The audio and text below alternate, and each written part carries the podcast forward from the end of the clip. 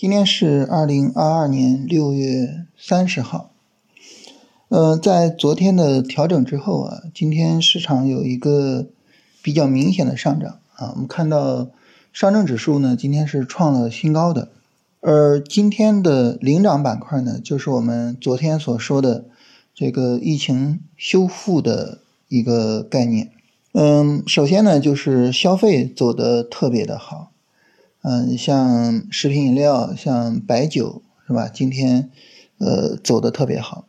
嗯，然后呢，旅游今天走的特别好，但是旅游的操作难度比食品饮料和白酒要大很多。啊，食品饮料和白酒在昨天，呃，还是一个非常好的调整啊。他们跟随着上证五零走了一个三十分钟小波段调整，然后没有破位啊，我们可以很舒服的去做进场。但是旅游呢，你在昨天做或者在今天早晨做，这个会有很强的这种追高的担心，所以操作难度会大一点。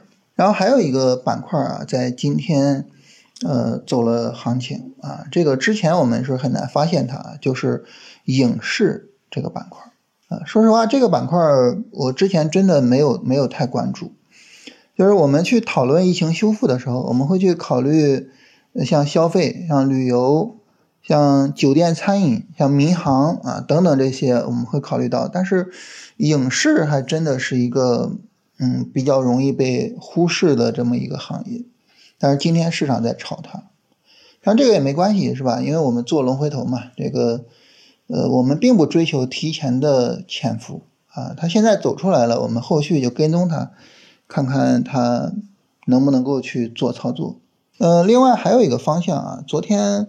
录音频的时候可能忘了提到了哈，在昨天这个新米团的复盘视频啊，在呃聊这个板块 ETF 的时候聊到这个像医药这个板块啊，医药呢我们很容易看到就是昨天你像创新药的 ETF 呀，像医疗的 ETF 啊，医药的 ETF，在昨天呢都是三十分钟小波段调整，而且都没有破前低。啊，这个是非常容易就能够去发现的啊，所以，呃，在新米团的复盘视频里啊提到了这个事情啊，但是后来录录音频又又又又又给忘掉了。那为什么这个板块会忘掉呢？因为想不出太好的逻辑，就是不知道这个板块呃有什么逻辑，只是说从走势的角度来说，这个走势是比较好的，所以呃整体上来说呢，就呃通过板块 ETF 的走势发现了它。但是在逻辑上不知道为什么走这么强啊，所以就没有跟大家聊啊。在逻辑上比较清楚的，就还是呃疫情修复，还是说这个呃经济的一个修复，然后保增长，还是这个部分啊。而且呢，就目前的这个市场走势来说，这个部分呢，嗯，首先它的覆盖面比较广啊，覆盖到了各个行业。第二个呢。就是它的呃驱动的力度强度也比较强啊，我们看到相关的各个行业呢都有一个很明显的上涨，呃，所以这种情况下呢，就是我们对于这个逻辑啊，就是经济修复这个逻辑，呃，可以特别的去重视一下啊。后续呢，你不排除说它取代之前的汽车和绿电啊，成为新的主线。你包括什么？包括像房地产，房地产今天稍微有所调整，是吧？基建走的还不错啊，尤其是建材走的还不错。但是房地产今天有所调整，但是它它也是这条线上的啊，后续说不定行情还有。这些呢都是需要去跟的啊，都是我们可以去跟的，是吧？我们看这个呃今天的市场哈，到下午到尾盘的时候，市场有了一些调整。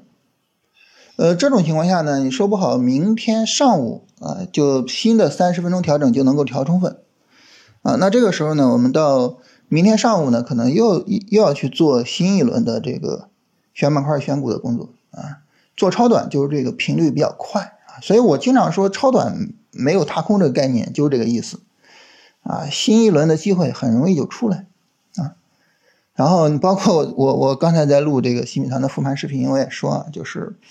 明天机会出来了，大家在群里聊一聊自己看好的板块跟股票，回头我跟大家点评一下。那为什么我们要等大盘调然后再去选板块选股呢？因为你大盘不调，你像今天尾盘是吧？大盘这这这几根 K 线小阴线，那这个时候你你你说板块调了，板块是大阴线，你这咋做？没法做，它只能是反过来，只能说，哎，大盘深度调整了，但是板块但是个股跌不动，这个时候呢，我才能确认说这个板块这个股票就是非常值得操作啊。所以呢，得等大盘调了，我们才能去选。所以到明天中午可以去看一下，看看大盘。首先，大盘能不能调充分？再一个呢，大盘调充分之后，什么板块、什么个股是抗跌的啊？我们要怎么做？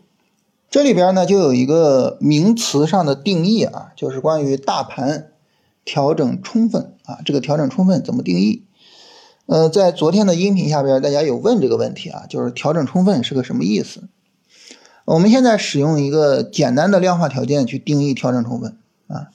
就是你无论在什么周期上去判断，嗯，市场有没有调充分，呃，都可以使用这个条件，就是阴阳线切换加上收盘破十均线，啊，你比如说，呃，上证指数此时此刻的三十分钟图，它是三根阴线，没有阴阳线切换，阴阳线切换呢就是阴线或者连续阴线，然后呢阳线或者连续阳线，然后再走一根阴线。这就完成阴阳线切换了，但现在就是三根阴线嘛，它没有阳线，也没有阳线之后的阴线，所以首先它没有阴阳线切换。第二个呢，就是收盘破十均线，这个也没有，是吧？这两个条件同时出来啊，我们就叫它三十分钟上调充分了。但日线调充分、周线调充分，我们都用这个条件。你比如说三十分钟上啊，六月二十九号十一点三十分，这根 K 线收盘的时候就调充分了啊。